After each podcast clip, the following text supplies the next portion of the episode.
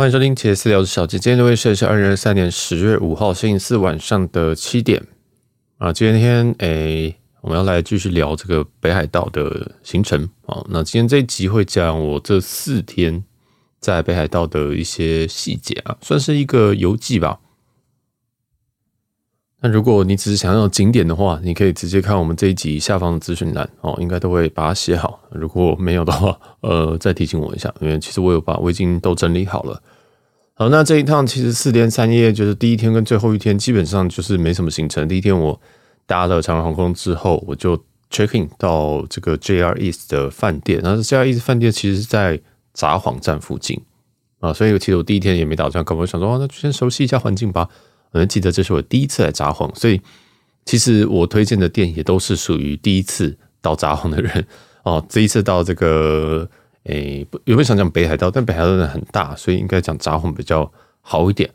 那这些行程也是仅供大家参考哦，所以不是什么很深度旅游。人觉得说小杰应该算是旅行老手了吧？那应该推荐都很高级。没有，我告诉你，你看一下你就知道，其实这一次我都是推荐一些非常非常初级的东西哦。好，那所以大家就参考一下。那首先在 JR East 的饭店，我们会另外再录一集去讲这间饭店。啊，这间饭店我我觉得是相对是蛮稳的啦，这是一个比较新、比较高级的日系日系的商务酒店啊。那日系商务酒店就是长那样的，但是这间比较大，也比较新，然后价格我个人觉得也非常的甜哦。所以那时候选择住这间，那我也是推荐给其他人，叫就 JR East Hotel，然后 Mets M E T S。好，那这一间的话，早餐是可以不用买，因为早餐非常非常的无聊。嗯，因为在北海道，其实如果你要住饭店，要选择饭店的话，其实嗯，他们的早餐是非常非常强大的哦。很多那种日本最最强的早餐饭店都在都在这个北海道。那我其实原本就想说，那我来挑一间真的要早餐超强的。但我发现，如果你要挑一个早餐强的，然后你又想要挑一个便宜的，又要挑一个位置好的，又要挑一个饭店的。那个内装可能不能太旧的，很难。没有看一下这个，诶、欸，这个日本什么饭店早餐饭早前几名，我看了一下，有些要么就是位置太奇怪，有些要么就是房间太糟哦，就是房间看起来真的很像是，很像是四十年的老屋这样，就是你会觉得，嗯、啊、哼，你现在早餐再好，我可能也不会想去，所以后来我就有点放弃了所谓的早餐排行这样。那大家也可以推荐我，因为我知道很多人去。在北海道早餐就是想要吃他们的海鲜丼，他们的早餐可能就给你很多鲑鱼子啊或什么东西的。那当然，JR East 本身它也不是说没有给你这些早餐，它还是会给意思意思给你一些这个鲑鱼卵。但整体来讲，我觉得是差强人意的早餐哦。但因为它位置很好，这个这个房间非常的新，所以我个人觉得还可以。因为不是就是一定要吃饭早人。那隔天之后，我就想说，那先去小樽好了，因为其实我是礼拜五到，礼拜五然后晚上 check in，礼拜五。礼拜六中午我就准备要 check out，所以 check out 之后呢，我就先杀去小樽，因为我想说，哎呀，就先去一个比较远的地方，因为我常常就是把行程拖拖拖拖到最后一天，然后我就哪里也没有去，然后那就先去一个最远的地方。因为其实北海道我打算去三个地方，一个是札幌，一个是登别，一个是小樽，然后后来发现三天太累了，哦，就是应该是没有什么办法，所以那我就把登别砍掉，登别比较属于是嗯，应该是泡温泉啊什么东西的，所以。然后那就先砍掉，那就剩下小樽跟札幌。那边去之前我还想说，我应该甚至连小樽都不会去。后来我真的礼拜六就是太无聊，想说，哎呀，不知道去干嘛。想说时间也差不多，然后我睡也睡饱了，我就嗯，然后就杀去小樽这样。然后去小樽的话，可以坐他们一个机场快速的一个铁路哦，因为那这条铁路是从札幌的机场新千岁机场一路到小樽哦，会经过这个札幌这样，所以。如果你从这边搭最快的火，呃，最快的这个地铁啊，或者说这个我不知道这叫什么铁路吗？哦，其实也是这一条线啊，所以它叫做机场快速。那机场快速线那也是加一部分呢，我就刷 s w e e t 卡就是我现在都没有买什么 Pass，因为我每次买 Pass 最后都不会回本，我就想说那就刷 Pass，呃，就直接刷 s w e e t 卡过去。那过去其实速度我自己是觉得好像一个小时吧。那那个路途上真的是有一段路其实会在海边。我是觉得是蛮漂亮，就是没想到说哦，竟然在竟然我这次出出去出去玩的这个路途中，竟然还会看到海哦，所以还蛮个人是觉得蛮疗愈啊。就是你你这样子，哎，中间有一段要十分钟左右会是海，那搭过去我已经忘记多久了，应该是三十还是四十分钟。我个人觉得这个时间是可以接受的，但是他们班次大家要注意一下哦，这个班次其实机场快速的班次，我个人觉得没有到非常非常多哦，但是也考虑到这个距离来讲，可能这个已经算是 OK 的。那所谓的没有很多，可能是一个小时大概一到两班哦。那、我是觉得很少了，因为我就很希望五分钟，我很急啊，所以希望五分钟就来一班。但是呃，事实就是这样。所以如果你要规划行程，请你要注意一下。好，那当然，如果你也可以搭乘一些诶客运啊，哦，就是他们有些有些巴士也是可以到。那我后来是没有选择搭巴士，我想说有 JR 搭 JR 这样，因为 JR 上面我还可以就是直接我可以拍点照啊，或者睡觉什么东西。那巴士搭的位置又不太一样哦，所以这个大巴士人请再稍微再查一下这个时刻表。好，那小镇的话，我就去这个很无聊啊。我是我不是说我很我不是说这个地方很无聊，而是说我去的地方就是一些什么观光客去的地方，像是小镇的运河。那老实说，我去了，我真的不知道为什么大家要去小镇的运河。就是我觉得就去运河啊，就是就是不知道，我我不太懂，我我真的没有懂这个运河的意义是什么。但就大家都去嘛，所以你就是也是去打卡一下，拍拍照这样。虽然我在这边也是拍了将近五十张照片，但就是也不知道干嘛，你知道吗？就想说来小镇这边其实有很有那种很有很有一一个风味。像这边有一个有一间 Lawson，它的装潢就是不像我们一般在市区会看到的那种。然后就是把这种整个建筑物的一楼的转角转角店面改成 Lawson，然后它就只是很像，哎，我也不知道是什么风格啊，哈，但是就就就你可以看得出来，它是没有，它是保留原本建筑的风味，然后去把这里改成一个便利商店，哦，那间就很漂亮啊，反而是这个运河，我就觉得就运河，那也没有，那人很多，那如果你要搭这个运河上面还有一些观光船，你也可以试试看啊，那我个人觉得。就去吧，但是我我我我很我很怀疑我会再去第二次，因为我不知道这个，嗯，对，没有特别特别漂亮啊，就是照片照起来照一照就可以。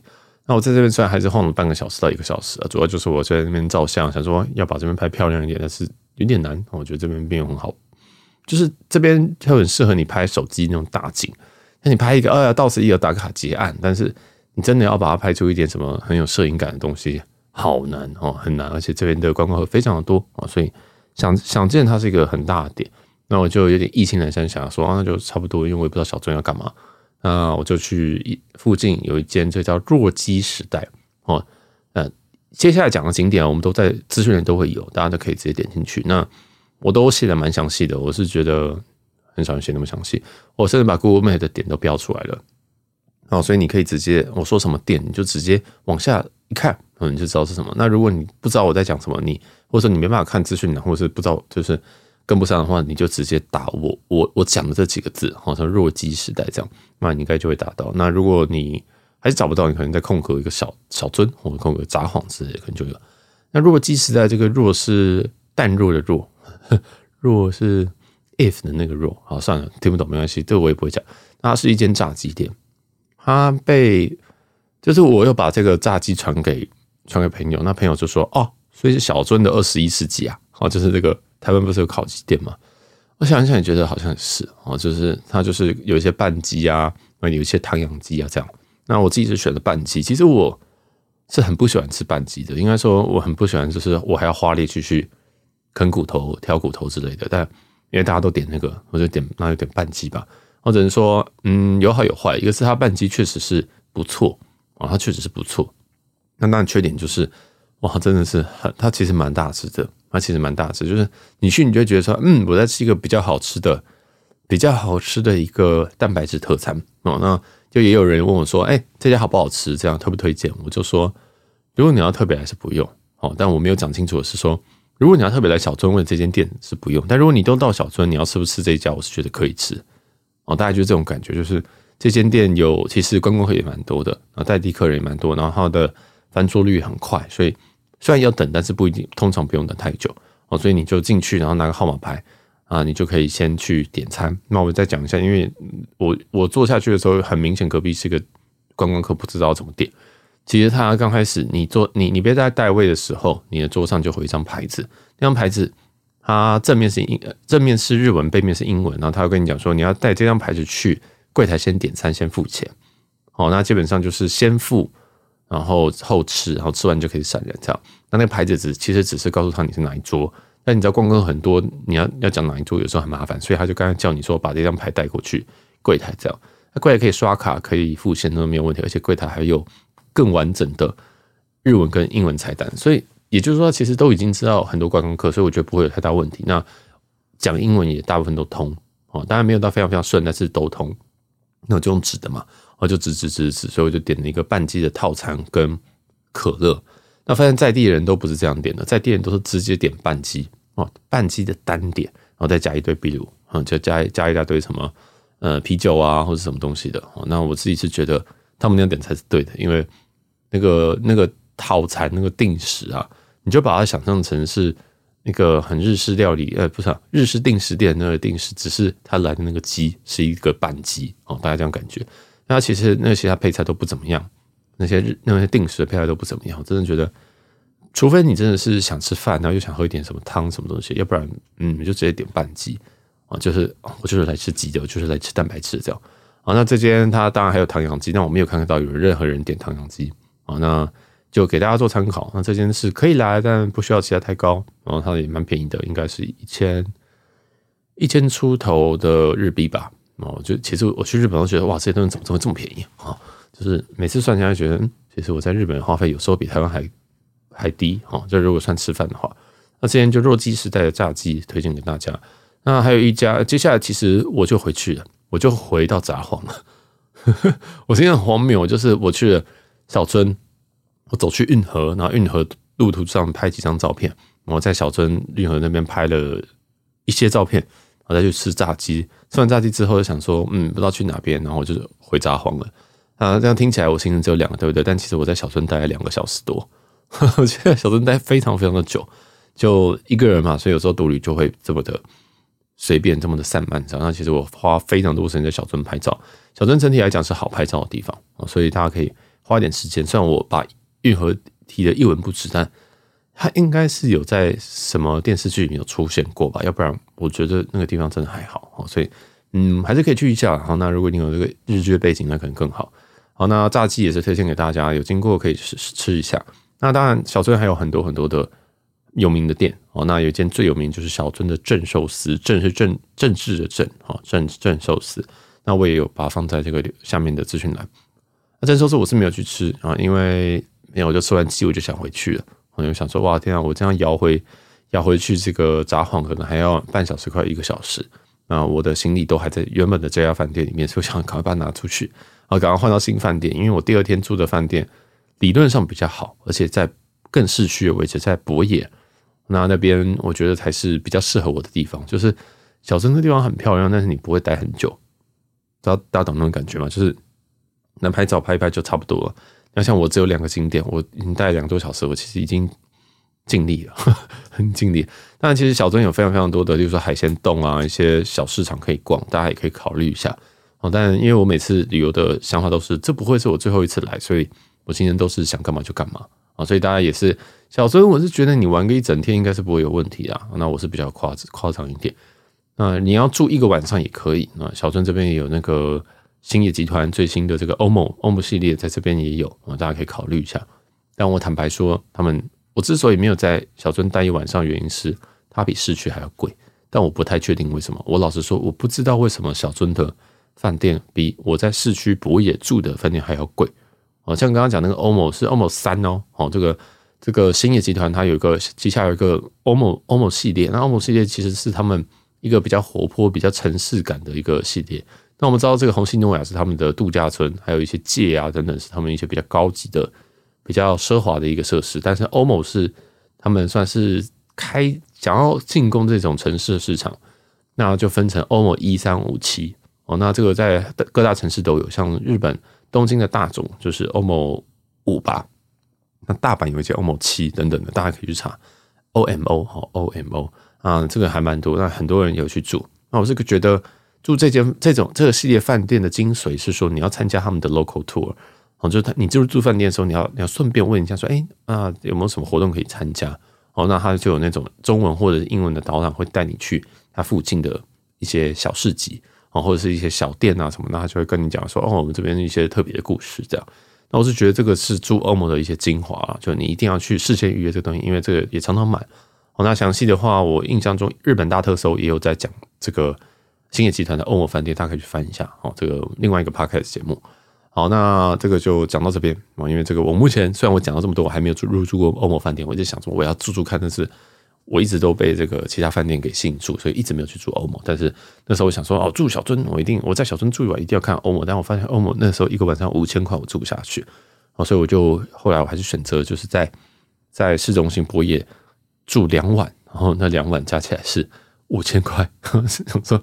哦，我原原本想试试看，但是后来就是还是被经济打败了这样，然后就回到市区。好，那当然这边小樽，我再我再讲一下，其实它还有很多很多吃的点呢。哦，然后也有一些咖啡啊什么东西，我个人都觉得这是一个非常非常可以让你放松的地方哦。你不会觉得这边很，你觉得它有一些观光客，但是你不会觉得很商业，也不会觉得说它很很像你原本居住的地方这样。好，这是一个很极度适合放松的地方。好，那再来就是。其实都到小樽了。如果你再往西边一点点去搭的话，那你可以到一个地方叫做鱼市哦。那这个是如果你有在在收集日本威士忌，或者是有在喝日本威士忌的话，就会知道尼卡哦，尼卡这个威士忌的鱼市蒸馏所。那其实最近在最近几年，日本的威士忌价格非常非常的漂亮，应该说被炒起来了。讲难听点就这样。那包括什么 Hibiki 啊，是这样念吗？响啊，或者是什么有的没有的。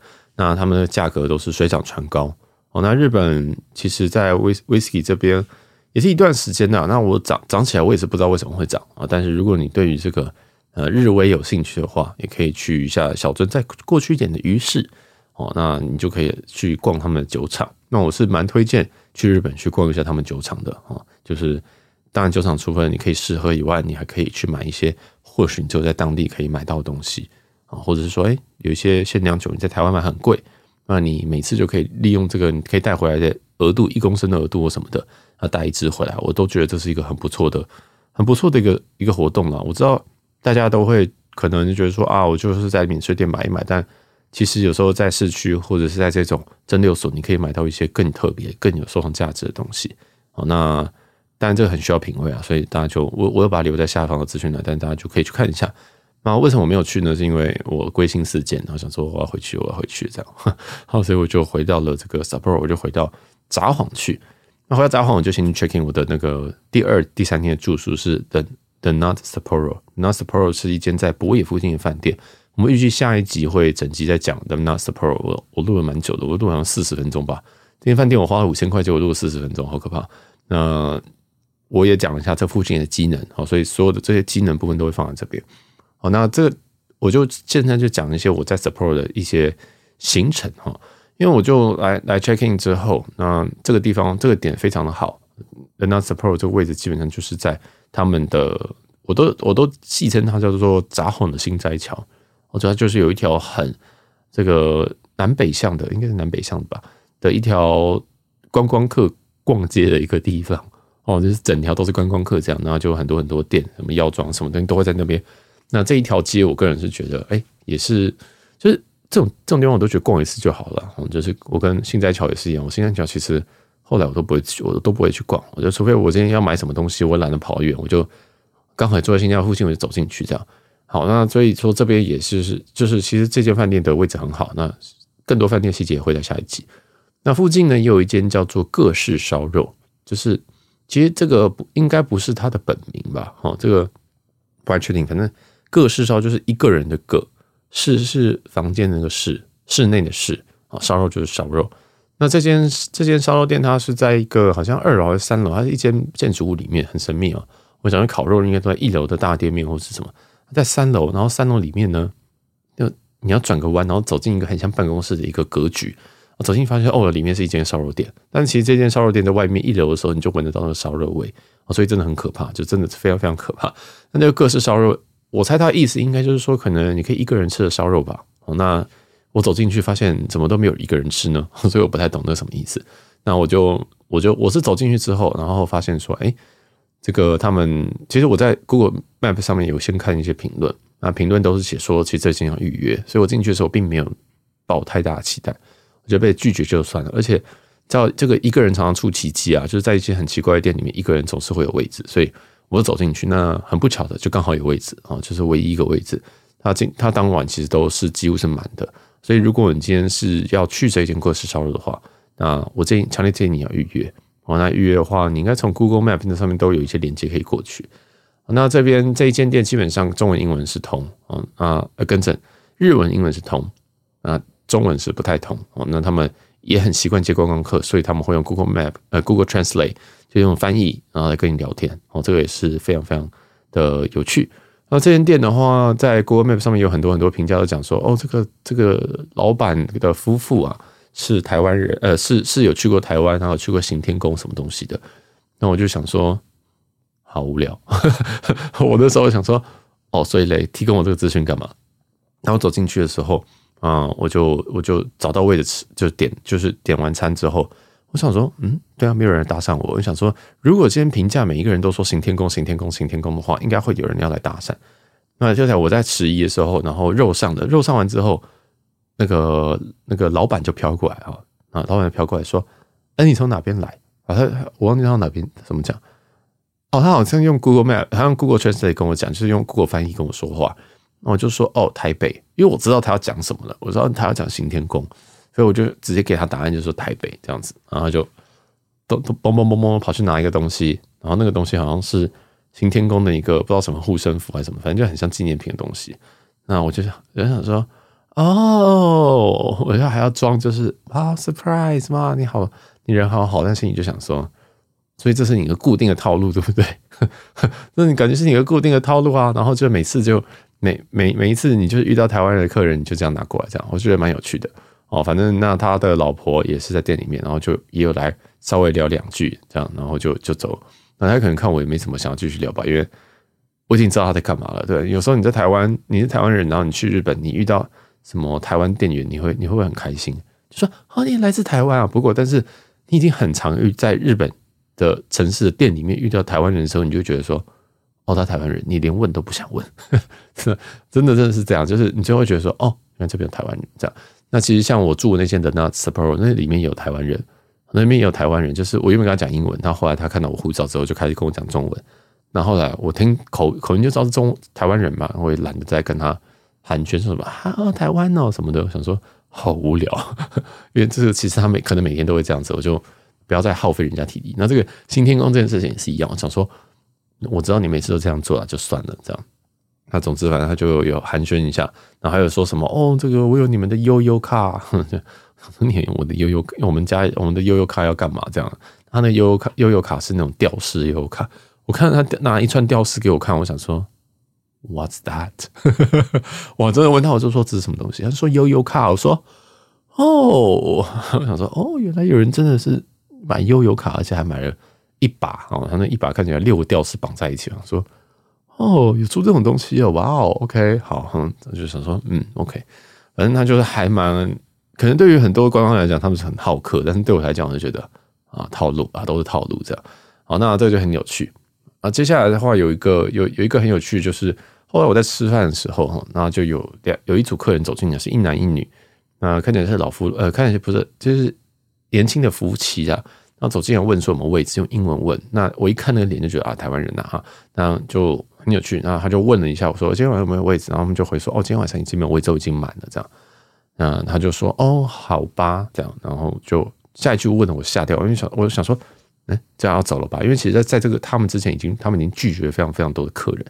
你说哦，就就结果他的老婆就往前走说：“呃，我上我前两周有来啊，然后结果我我们我们掉了一只剪刀在这边，然后 他就他就他就说哦，就那个老板娘就说哦，OK，我帮你找，我我记得好像有，然后他就咚咚咚又跑出去找，跑到后面去找，就是真的拿出来一个那个宝宝用的剪刀哦，就是。”那个你带你带婴儿带小孩的时候，他们可能没办法，因为牙齿没那么好，你可能帮他们剪小块一点，就是是有那种宝宝用的剪刀这样。所以显然他们两周前真的有来吃，而且吃完之后，然后两周后又来，就是再再回来一次哈。所以这个可能是真的，真这里真的很好吃吧？我不知道哈。就是也推荐给大家，就有一个小插曲这样。那这间这间餐厅我再多介绍一点，就是。我走进来的时候，然后就他就问我说是哪边来的人啊？他们不会，他们他们蛮有趣，他们问问问话的技巧也是蛮好的，不是比较不会说是哪一国人，然后他们就说你是从你是从哪边来然后我就说台湾，然后台湾完之后，我就吓到，我想说什么，就是就是什么意思？那时候我已经坐在位置上，然后还没有菜单，这样啊、你知道他就往后面喊一声说，是他应该是想说台湾的菜单这样子，还是怎么的？他不是说什么中文的菜单，也不是说什么中国菜单，他用台湾，所以我就觉得蛮有趣的，好像蛮有趣的。但他讲了一串日文，我听不懂，反正他就说台湾什么什么什么这样，但是那个什么什么什么也不是，都是用日文去喊啊，但是我。我确定他不是什么客人，也不是什么什么东西，但就是他就说哦，那就他就往后喊台湾，我就觉得很好笑，因为我在想，那店里面有非常非常多的台湾人，所以你在那边喊的时候，等于是然后又一个台湾人这样子啊，很好笑。好，那就就其实，在里面它是有这个诶、繁体中文的的菜单，然后还有英文菜单跟日文菜单这样。那我是点一个最贵的套餐，这个最贵的套餐是一千一百块的。和牛套餐，那和牛肉大概有六种，然后每一个的厚度大概都是零点五公分以上哦，算是非常厚的一个和牛。而且我个人是觉得这个分量我完全错估了，这个就跟你在吃茶六一样，你三个人去你点两个人份就好，在这边我一个人吃扛一个一万一千块的这个和牛套餐哦，那我就很可怕，嗯，就是我其实吃到后面我是吃不完。理论上和牛我是很快会吃腻的，但因为我很爱吃牛，所以我就可以我就可以疯狂吃，然后再搭配一点饭啊什么东西的。但我也不能吃太多东西，所以我不能吃太多热量，所以我我我在饭就一点一点的配。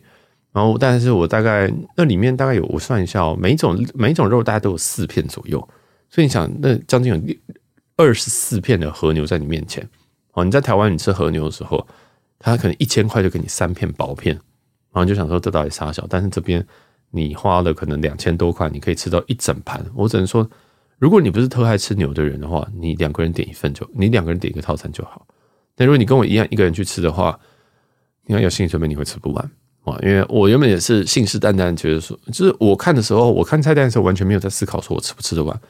但我吃的吃到后段的时候，我真的发现我很饱，我很少应该怎么说？我现在对我我现在大概都知道我吃什么量就差不多，但是那个时候我就直接发现，哎。怎么我好像吃不完，很糟糕哦。后来我就想一想，嗯，不太对，就原本这个量就超级超级大哦，原本真的量就非常非常大，而且我还有另外点了一个饭哦，那那个是呃生鸡蛋的葱花饭哦，那个也是还不错，就是为了要配一点饭这样。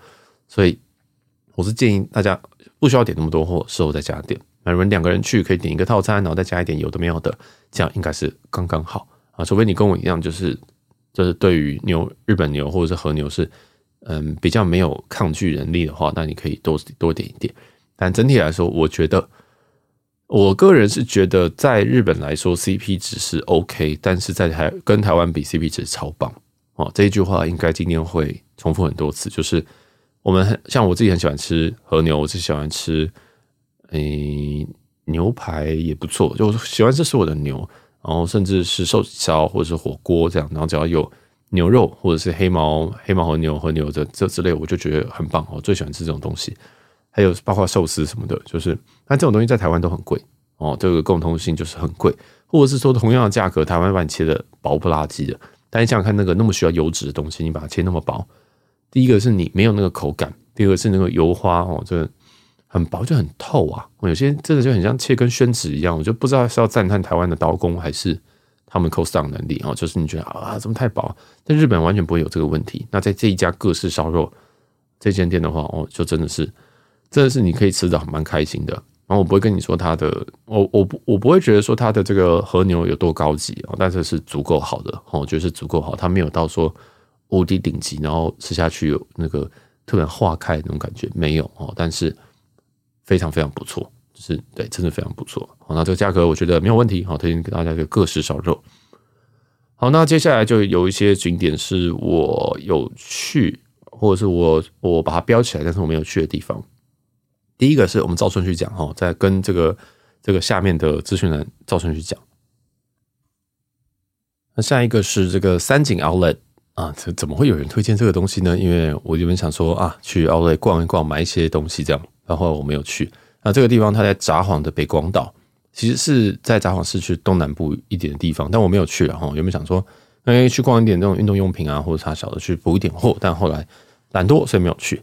下一个是拉面店，叫做面屋彩味，但其实我好像觉得北海道大部分哦，好像拉面反而不像是一级战区哦。理论上，嗯，札幌应该也蛮多拉面，但是我发现，在对于札幌的这些区域，然后可能是第一个螃蟹，再是烧肉，再是海鲜、生鱼片，这样。我觉得这四个可能是他们比较重点的东西，然后就是，诶，一级战区的感觉。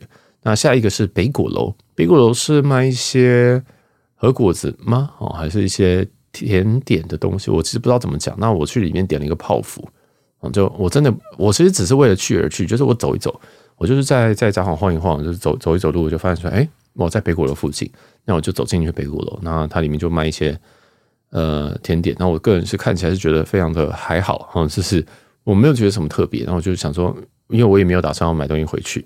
那我就就随便点嘛，点了一个泡芙，这样，那个泡芙就非常无聊，呵 呵非常无聊，一个三百块的泡芙，啊，三百块日币啊，这边讲当然都是日币，那我是觉得，嗯，没什么特别啊，就北果楼大家可以逛一逛，但还好。那下一个的话是札幌的螃蟹家总店，那其实大家也都会想去札幌吃螃蟹，但也是一样遇到遇到问题，就是我一个人吃，第一个我对螃蟹没有像对于牛肉那么的热爱。我就喜欢吃一点，但吃太多我会觉得很无聊。那还有一个是说我我应该说我吃螃蟹可能会需要别人一起吃啦啊，所以而且我不想自己剥啊，这个很大的问题。我对螃蟹，我对这种脚很多的动物啊都非常非常的不知道如何去处理这样啊，所以就就跳过。但是这间也是非常有名，就是呃札幌的螃蟹家总店。那这下一间叫做。The Tao，但是我好像它好像不是这样念啊，叫做 L E T A O 哦，这个也是北海道一个非常有名的蛋糕蛋糕店。那甚至在羽田机场还有他们的，好像有他们的柜吧，反正它也算是一个蛮热门的伴手礼或者是蛮热门的蛋糕专卖店哦。那我有去看一下，我是觉得我不知道，就是就可能是北海道的 Harbs，我不知道，就是因为老实说，我自己是对于这些店都还好，就是我我像像在东京跟什么。地方就是 Harbs，其实 Harbs 已经流行很久了，但最近没就是总是有一总总是有一些店就是会一直流行，然后你也不知道为什么，它明明就是可能可能一个七十五分的产品，但是大家就很喜欢。那像 Harbs 就是，那这件 The Tao 好像，哎，是是不是也是这样的店我不知道，但我有去柜看一下，就觉得不知道是什么意思，就不知道什么意思哦。但是讲回 Harbs，Harbs 的那个他们，如果你有有有有。那个耐心去排队的话，其实它里面的东西吃的是还可以的。然后它有些热食，我是觉得还可以啊，就是可以试试看。那这个的它的话就嗯不知道啊，但是其实是一间非常非常有名的店。那下一个是十胜猪冻啊，显然是一个猪肉的冻饭，这样好像炸猪排吧。那我这个标签是标在札幌车站的店，因为发现很多都在一个交通非常非常好的地方。那这是我有标，但我也想吃，但后来我没有吃的一些店。再来下一间是叫做回转寿司。根室花丸，那根式花丸其实我印象中不止在北海道有，应该是很多地方都有。啊，我是觉得这间就是一个比较，我没有去这家，哈，我没有，我我这一趟没有去吃。我但我印象中我前几趟在别的城市是有，我应该是前几年啊，对不起。啊，总之它就是一个比较高级的争鲜，哈，这样讲好吗？就是它的寿司不会到精致，哈，它寿司是不会到精致的，啊，但是 CP 值算是不 OK。但是根式花丸跟我刚刚讲的 Harbs 啊什么的。都一个共同的缺点，就是因为他们外国人太好，他们对于外国人实在是太知名了，所以他们都需要拒排队。我像 Harbs，你没有排个半小时，你根本走走不进去。那根室花丸的话也是一样，所以如果你要吃的话，尤其这间在 JR 的这个 Stella Stella Play Stella Place 的这间店的话，那你可能会需要先去拿号码牌。我印象中，他在这个 Stella Place 的六楼，那你就先去拿号码牌，然后去逛一逛之后再回来，我觉得应该会比较好。因为呃，我我我自己其实是不会去排这间的啊，因为为什么会这样说？是因为北海道有很多很多好吃的寿司，然后寿寿司真的平均等级都很不错。这样，那它的价格对于台湾对跟台北去比较的话，又是非常非常的好，我觉得 CP 值真的是非常的高。但我也想说一句，就是说，其实。你听我讲生生生鱼片，尤其你听我讲日日本料理，我我在这方面的水准是要求蛮高的啊。就是我我讲另外一个讲法，就是说我可能在台北吃的寿司都是一千五起跳的，就是这样啊。就是如果你今天是找我吃一千五以下的，我就是随便吃。什么叫随便吃？就是可能跟朋友去吃啊，这个什么藏寿司啊，就随便拿鲑鱼，随便拿个鮪鱼，然后吃一点冰，然后喝一点汤，就这样子。我不会很认真的去品，很认真的去吃每一个东西。例如说，哦，今天的海胆来了，我来吃吃看这个海胆。哦，它是马粪海胆还是紫海胆？然后喝下去，我吃下去，哦，没有明矾味道，正常这样子。但是台湾，你常常就会吃到一些很可怕的海胆。哦，就是你会，就是很多东西，你就知道说，在台湾真的上下限很大。那你也不能怪它，因为就是进口，有时候就是有些东西坏掉。但是在日本，就是你基本上什么东西都是有一定的水准，海胆是不太可能会有药水味的这样。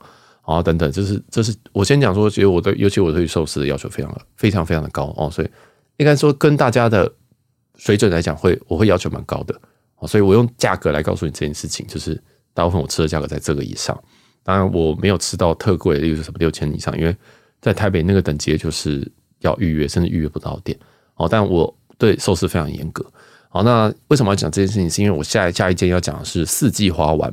四季花丸它是一间，我那时候我就想说啊，我不知道吃什么，我中午就跑去吃一间寿司好了。那其实，在日本的话，有时候中餐跟晚餐价格是差非常非常多，所以我就我就随便 Google 我身边最近的一间这个寿司店，我就打 sushi，然后我就看到一间，它叫四季花丸。那我在这下面有留，它本身 Google 评价是三点九。哦，三点九，我想三点九可以吧？那日本人很严格的，三点九应该是可以吃的。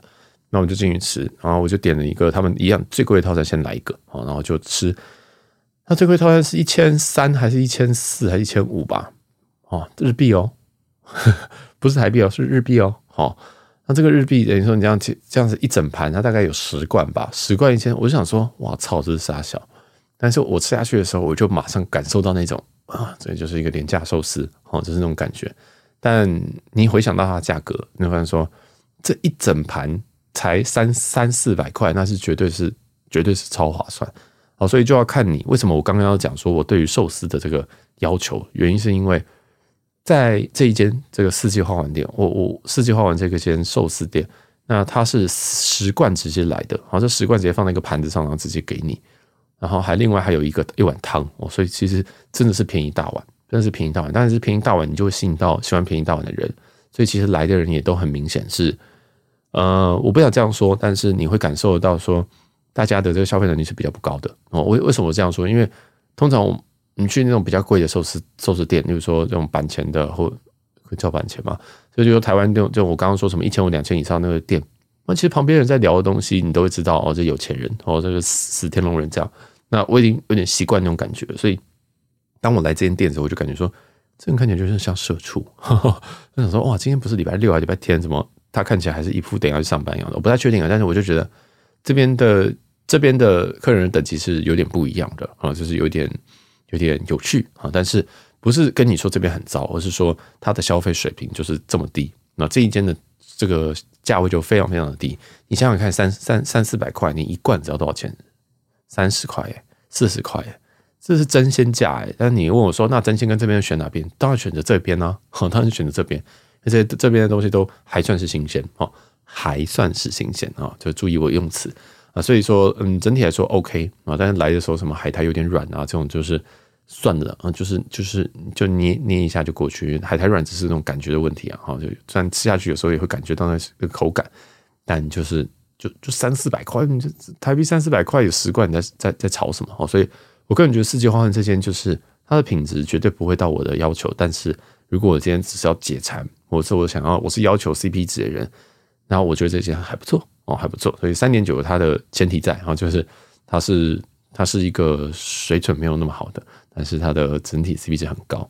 那讲回去，我刚刚我讲前一家那个根式花丸，我印象中我吃这家也是同一个感觉。嗯，我印象中也是同种感觉哈，就是没有到非常的精致。但我再讲回根式花丸好了，根式花丸它是一间回转寿司店。那这个回转寿司店的话，呃，你不一定知道说上面的鱼是什么，所以它其实会给菜单。那菜单通常会给两种语言，是日文跟英文。那有些店会给到中文哦，但我是建议去这种店里面，尤其根室花丸，我是建议你要准备好你的网路，准备好你的 Google，准备你好的 Google 翻译，然后去直接照相，直接照出这是什么什么鱼这样。啊，因为有时候有些鱼你真的翻成繁体繁呃简体中文你不一定看得懂。有时候英文其实英文的菜单是很难的。啊我觉得那个什么鱼，我今天我今天把一个什么白干翻成英文，你会看得懂吗？你可能还觉得日文还比较好看。好，今天把它翻一个什么呃，我想一下，有一个是鱼鱼的鱼鳔的那个，我不知道这叫什么白子啊，白子，我们中文叫白子，在台湾是叫白子，但是他们翻我忘记那叫什么名，就是一个很奇怪的名字这样。所以我是觉得，其实在一个如果你去试这个东西的话，你要有一点点，要有一点点探险的感觉啊，因为有时候你点的东西，你跟你来的东西完全是不一样的东西。好，这是小建议，所以也是一样。如果你是追求完美，或者是你的旅伴非常非常的靠腰那种，就是。刚刚不是点那个什么东西吗？怎么会来这个啊？这种人你就千万不要带他去这种店。那如果你的朋友是很随性的，觉得说哦点点错了很很很酷的，那我们一人吃一个，把它分掉，这样那很棒。好，那你觉得这里很棒。但是整体来说，它是寿司的水准就是 OK，但是菜跟对于外国人来讲，我个人感觉是并没有到非常非常极度的友善。就是他们当然还是会有人会接待英文，但是呢，他们的菜单嗯也有。但还是会有一点美中不足，你会觉得说有两这两个就 OK 了，没有，完全不是这样子哈，因为日文菜单跟英日文菜单呃英文菜单其实蛮怪的哈，真的很怪异，所以嗯，就看图说故事吧，就这个这个这个这个这个，或者是在有在转的东西你就点吧，好，大家就这样，好，那就好再讲回来，那这刚刚四季花丸讲完了，那么在下面再介绍一间这个叫只叫只一信吧，我不知道其实一个一个寿司常常用那个店叫做一个左边一个雨。左边一个鱼，然后右边一个竹子的子，这叫什么？知知宜性吗？好，刚刚查到叫奇，二声的奇叫奇宜性哦。这个这个不知道不知道，原来它是这样念哈。好，叫奇宜性啊、这间店它是比较高级的寿司店呢啊，因为就我还是偶尔会挑一些比较好的寿司店去，但后来因为呃也没有经过，也没有其实也没有不想要花那么多钱啊，所以我就。最后没有去这一间，那也是推荐给大家。这间评论就是蛮高分的一间寿司店，然后这个相对来讲是比较高高档一点的。那其实如果你今天想要在札幌市区这一块吃寿司，大概有两百家可以选吧。好，嗯，我是觉得大家可以稍微做一点功课，因为我个人觉得网上看到那几家都还好啊，就是我发现就是布洛克介绍的那些寿司店，就不外乎就是观光客寿司店。但札幌这个地方，它的像烧肉、像是寿司、海鲜等等的，它其实有很多很多的那种在地的店，或者是在地客人才会去的地方。那你可以上 t a b l o 看一下，或者 Google Map 看一下。如果下面很多观光客，其实大概也代表说这一间很需要排队。这样，那就回到我那个 Harps 的理论，就是如果今天有一间店，它的食物是八十分，但是它要排半个小时。那如果另外一间可能七十五分，他不用排队，我可能会选七十五分的。哦，甚至通常其实会排队的这种观光名店，它不一定有那么厉害。常常通常都是其实在地人吃的那些东西，可能等级都还比较好，或者是整体的 CP 值啊，哦，甚至服务啊。虽然就缺点就是不，他们不大概不会日文，但很多他们在地店都非常非常的厉害。所以我建议大家可以去探探险啊，或者是看一下一些，如果你会日文，不会日文人都可以去搜索一下相关的资讯。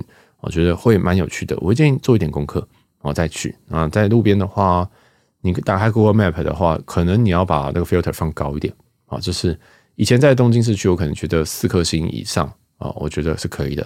但这边我可能会觉得要四点二、四点三颗星以上，我才觉得它是一个一个比较好去的地方。我不知道为什么在北海道，大家那个在 Google Map 上面评分机制好像都偏松啊，或者是说因为都是观光客。但我也老实说，其实观光客大部分是不懂吃的，就是。对，就是可能讲到寿司，我会觉得这很严重了哦。那像刚刚我讲那个四季花丸，我讲回来，然后四四季花丸有个小问题，就是虽然它才三四百块，但是它有个很大问题，就是就是它那个饭，你知道那个握寿司那个饭，其实你夹起来的时候是不不该要散掉，或者是不该那个的，你知道吗？来的时候应该有一点点微温，或者是可能是醋饭。第一个它不是醋饭，然后那也算了。第二件事情是我夹起来的时候，那个饭会直接会崩成两块。那这个就有非常非常多问题，因为可能你那时候你饭煮就煮得不好了，然后或者是说你在捏的时候哦，本身你的你的功力就不足哦，所以这个其实是我是我的一个小忌讳，就是当我遇到一个当我遇到一个连饭都弄不好的寿握寿司店的时候，那我会觉得它就没什么好，它没什么好评论的。好，那当然还有一些细节，例如说那个瓦萨比的量和非常非常的。不均匀，所谓不均匀，不是说它涂的满满的，而是说这一颗的量可能是辣度一，另外一颗亮度可能辣度五。你想说靠腰啊，就是就是比较吓人，好不好？那这种感觉啊，因为通常来讲，你可能吃了一罐，就是它所有的这个瓦萨比的量大概都差不多。好，当然不同，有有些鱼种可能会加多一点，但是你可能就一跟二的差别，不会一个一一个五。哦，所以就是对，其实寿司我还蛮靠北的哈，就是这样。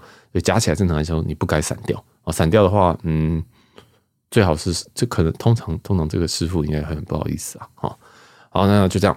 那下接下来再介绍一间咖啡店。那这间咖啡店也是有一些要抱怨的地方。这间叫做 Baristart Coffee 啊，叫做这间在在蛮多人在这间打卡的哦，叫做 B A R I S T A R T 哦。那这间店我有非常多要抱怨的东西。它是一间咖啡店，那就是开在一个嗯。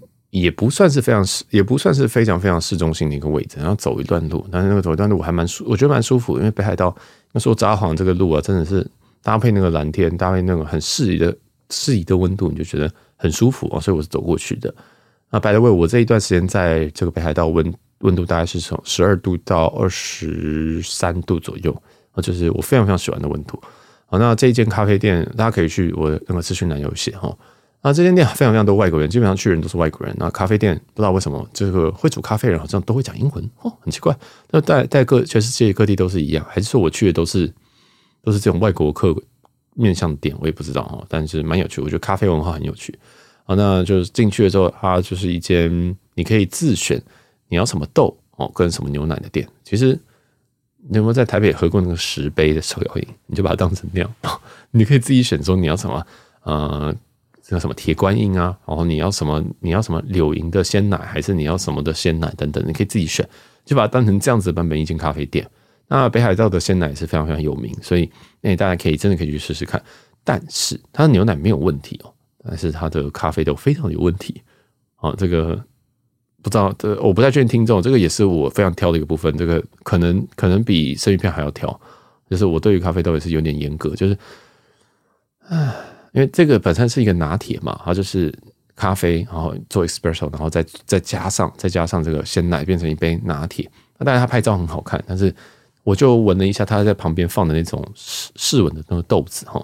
其实它你店内有三种豆子，一个是他们 blend 的，就是他们每一间店都会有自己一种配方豆啊，配方豆它可能是有生培有中培，然后混一混变成一种口味这样子。那通常配方豆比较适合拿去做拿铁。那他们也有另外两种豆子，像是我印象当中是伊索比亚的水洗吧，那是做应该是浅焙还是中焙？总之，通常浅焙跟中焙不太会拿去做拿铁，但这也没有关系，还是有人会这样做哦。但我把那个，它总共有店里面有三支豆，三支豆都有磨成粉放在外面，那我就去闻闻看。我就先闻我最熟悉的伊索比亚，然后闻起来就觉得，嗯，怎么会这样？哦，就是跟我想象不一样，我想说，嗯，那可能是红，就是他们想要强调的调性不一样。我就拿掉闻第二次，都觉得嗯，也怪怪的哈。后来我最后闻到它那个 blend blend，就是我点在我的拿铁里面的那个豆子，因为我觉得它比较生培，它可以有那种苦味出来，可以让这个拿铁不会整体都很甜，或者是就有一种有还是有一种层次出来了。因为我觉得浅培豆加变成拿铁很怪，嗯，就就点了。那我就点完它那个咖啡还没有给我的时候，我就闻到了它 blend 的那个它的配方豆，我就闻了一下，想说操，这是什么东西？因为我我一闻我就觉得这一个豆子，这个豆子粉不知道在这边放了多久啊！就是我想说，其实你这个这个你这个磨好的豆子很快就会受潮。我不知道大家有没有买过那种绿瓜咖啡？绿瓜咖啡其实比较高级的绿瓜咖啡是怎么做的啊？因为我家我家里都在做，我家里是有做过绿瓜咖啡。那我其实是也做过很多失败的绿瓜咖啡，那个味道就是我做过失败的绿瓜咖啡。那我后来就研究一下为什么哦，就是我在封膜的时候，其实里面的空气应该要尽量把它排掉。那如果你排不掉的话，你也可能要塞一些这种呃氧化，就是什么氧化剂吗？就是你要让它防潮的啦，哈，防潮的，或者是可以就不要让它接触到太多水汽以及空气，这样好，所以就是可以保持它的新鲜度，这样简单一点。所以其实绿瓜咖啡最高级的版本里面，其实是它会把里面要么充氮气哦，要么就是它把它抽干，或者是它塞了这种防潮、防氧化的东西。好，大家就走这三种路线。哦，但是我知道这个市面上很多都没有这样做，因为那个要成本，哦，那要成本，哦，所以，所以，所以，所以我在这边闻到那个感觉，就是我以前做坏的那些绿瓜咖啡。我一闻就想说，呃，咦，呃，怎么会这样？然后我想说，没有关系，这应该只是你豆子放在这边太久了，可能就觉得说啊，反正客人也不会无聊拿来闻这样，那就我就闻了，闻完之后我就，哦，天哪，不会吧？这样，后来我就喝咖啡，第一口我觉得还不错，我觉得哇，北海道牛奶真的不一样哎，那个那个那个那个浓醇香不是林凤仪的浓醇香，而是真的浓醇香，就是嗯，你有没有去那个便利商店买过他们那个明治牛奶？我觉得那个北海道牛奶，我点了一个他们北海道的，觉得哇，真的是很特别，很有趣。我是我我会如果在超商里面有卖这牛奶，我会买。这样的感觉哦，那我就喝一喝，喝到后来，因为我喝拿铁有个坏习惯，你知道吗？我的坏习惯是我不搅的，我的焦糖玛奇朵是不搅，我什么东西我都不搅。我我的的卤肉饭也是不搅。我是之前不是有人在投票说什么，你吃什么东西会搅吗？你吃那个炖饭或什么东西会搅吗？我是全部搅派。蛋包饭也是，蛋包没有人在搅，对不起。咖喱饭我也都是这样重切下去，切切切切切，然后把它吃完。我但是最变态的是，我连喝咖啡也是这样，那我就会。我就会让那个，我就会上面吸一点，下面吸一点，就是自己在那边去配方。但是我就希望它看起来是漂亮的。然后我就喝一下牛奶，觉得很棒，然后再喝喝再吸一点那个浓那那个，呃，咖啡的部分，对吧？理论上应该是浓缩，我就试一下，发现嗯还不错，这样配起来真的是牛奶真的很赞。但是我越喝到越后面，就越越越越觉得越怪，我的味蕾就开始传出一种很怪的苦味，那个苦味是我从来没有遇过的哦，就是很怪的一个苦味。那总之，我喝到后来我开始头痛，我不知道为什么我喝到咖啡喝到会头痛。然后我以前喝咖啡喝到头痛，就是我喝太多，我可能一天喝五杯我就会头痛。但是我一天喝个两三杯都是我日常的量，我喝咖啡量非常的大。我想说，哇，我第一次喝到咖啡喝这么痛苦诶。那我对咖啡我当然是要求是有的，但是我也很常喝，比如说日本全家超商那种那种冰拿铁，我觉得那个就可以，就是我拿我今天拿来就是。来吸吸收一点咖啡因，这样。当然，像台湾那个台湾，如果那种呃什么大冰美啊这种，我是通常是不喝的啊，因为我觉得那个有点确实确实就有点恶心。但日本那几个就还好，啊，就日本像 Lawson 跟全家的那种卖的那个冰咖啡，我觉得可以没有问题。但是，但这一件我喝完之后，我就开始头开始痛，我就想不透是为什么。后来我就很认真的吸了一口它纯咖啡的部分，它这个咖啡味道就跟我刚刚闻到那那个。咖啡粉磨好的咖啡粉是一样的，就是过潮，而且甚至我都觉得它有点过脆。什么叫过脆？是说咖啡其实有，嗯，咖啡如果你今天温度太高，如果你在手冲的时候啦，哈，如果今天温度太高，或者是呃你冲太久，就是你可能原本你可能一有一分半钟、两分钟之前冲完，你可能冲了三分钟，有没有人这样做？嗯，当你冲到那个味道，其实你会把一些坏的味道冲出来。哦，如果你听不懂没有关系，你就当做你在重新泡一个茶叶。因为茶叶可能泡五分钟要泡完，但是你冲冲到两天，哦，你用热水冲哦，冲到两天，它那个整个咖这个苦味会出来。咖啡一模一样，它就也是一样会有个苦味。所以你如果很讨厌苦味的人，你应该要把你冲的时间，手冲也好，什么东西也好，要变短。那我自己是很不喜欢那个苦味的人，所以我通常在台北，我在自己喝咖啡手冲都是浅浅焙中焙。那我也理解说，拿铁通常就有一点苦味去中和那种。牛奶带来的甜腻感，但是但是这个苦味已经不对了。那苦味是已经到那种说，哇，我已经觉得我在喝到化学的分子，你知道吗？就是说，哦，喝这什么东西？哦，所以我喝完那口之后，我就对这间店非常非常的失望，因为因为第一个是它不是手冲，它是用意式的压缩，就是半自动压缩去做的。那就是我们台湾很多那种完美店会有，不对，很多那种咖啡店，它会有一台整台的。意式机就说意式机做，所以那个意式机理论上它的参数都设定好，你要唯一做的事情就是把咖啡豆填平放上去卡住，然后按键啪就出来了，然后就挤出，它就会把东西弄给你。那也有可能说说那个浓缩液，那个 special 那个液，它可能放在外面放太久，就是其实浓缩你要浓缩，如果你没有马上混进牛奶或混进任何东西的话，呃，它味道是会走掉的，那那个时间非常非常的快。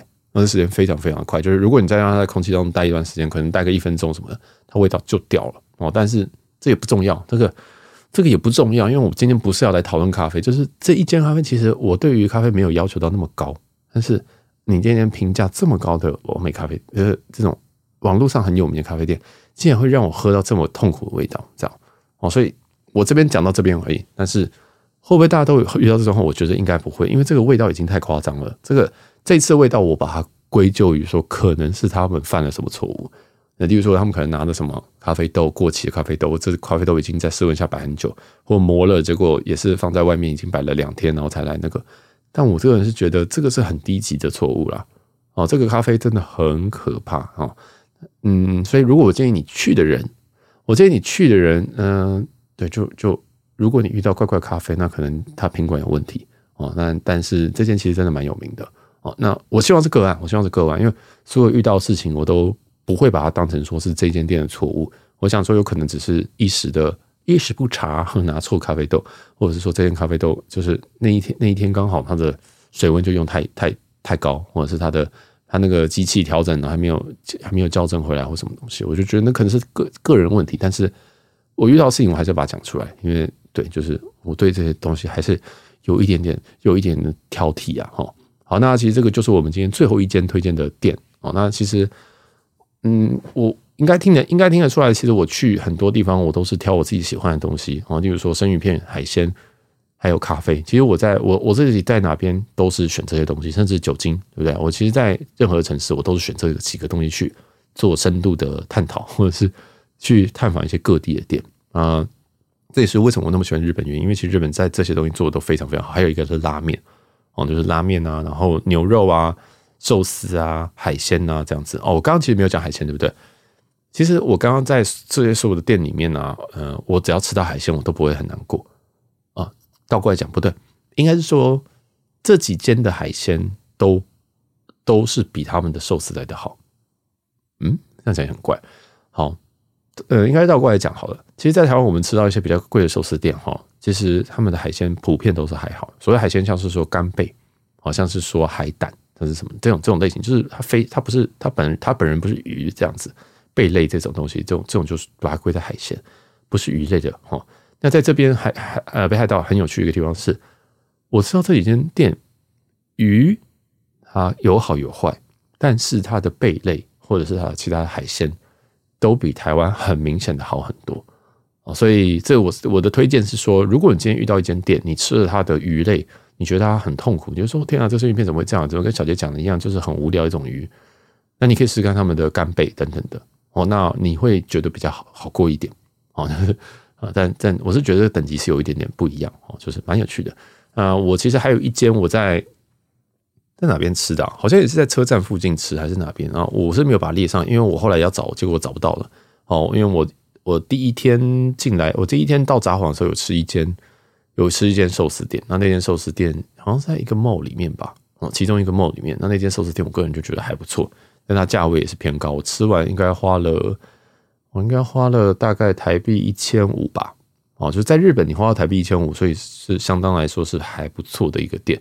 那那间店它就一罐一罐上啊，那但是它可能就是加起来十二罐吧，哦，所以一罐呢一百块，所以对在日本来讲是算是偏高级的店。当然这种店里面就比较不会有观光客哦，但它还是一样有这种日本呃这种这种英文菜单或什么东西，我就觉得也不错哦。所以其实我觉得你可以自由去探访这些店，如果你今天。跟所有游客一样，然后去发现说这间店还好多。我觉得你打开 Google Map 挑几个评论高的，那你去看一下哦。记得要看一下评论哦。就是就是，如果你不想要遇到很多观光客，你就不要挑很多观光客评论，你光个超爱评论的。好，所以所以就也推荐大家了哈。那也讲了一些我的心得。好，那其实，在在我们的说明栏里面还有一些其他的标签，像是说我住的饭店，或者是有一个很神秘的叫做新千岁空港。的什么什么什么乘车场哦，就是就是在博野附近有一个地方，是你可以直接搭接驳车到新千岁的空港哦。那就我的标签都是我我要用到什么，我就我就会把它写上去啊。然后所以我这边也提供大家，你其实我是觉得这还蛮方便的，因为从从从博野，就是从他们算是这个他们的心斋一条啊这一块，如果你要到机场的话，这个点是最方便的哦。那也不贵，你可以上车直接。直接付现或者是刷卡，这样不能用 Suica 卡。好，这个也是顺便跟大家讲一下，就是他们的这这一趟啊，我我我搭的这个从博野到新千岁这个这个场，它是没有办法刷 Suica 卡，但是可以刷信用卡。好，所以也是蛮有趣的，在在在在公车上，在这个接驳站可以刷信用卡。嗯，好，因为我每次上去我就问他说 Suica 卡可以吗？这样子，然后就嗯嗯不行，然后好吧，OK，好，所以。嗯，这也是顺便提醒大家。那我们的下一集会讲讲这个 The Knot Sapporo，所以我在不会住两晚的饭店啊，也是蛮蛮推荐这间饭店的哈。但也有一些但书哈，我的推荐都不会是说无脑推，跟你说啊赞赞赞，我一定会跟你说什么东西是有问题的啊，因为嗯，我还蛮挑的啊，就这样。好，那我们这集就到这边。如果你喜欢这一集，或者喜欢我们更多这种推荐景点的集数，拜托要跟我说，因为我老实说，我有对我有为了这些景点而多花一点时间。我自己不是一个会去这么多地方、会去整理这么多东西的人，而且你看资讯栏就知道，我一定是要花时间整理的。哦，但我是一个很懒的人。嗯，如果大家真的对觉得这个有帮助，你可以就是跟我讲一下，因为我们过去的几趟，像是广岛，像是什么，我都我甚至把我自己的景点做成一个 Google Map 分享在节目资讯栏，所以这个是蛮需要一点点鼓励的啦。然后或不管是你分享，或者是你跟我说，或者是抖内，我觉得都很赞。好，那就这期就讲到这边。我是小杰，那我们下期见，拜拜。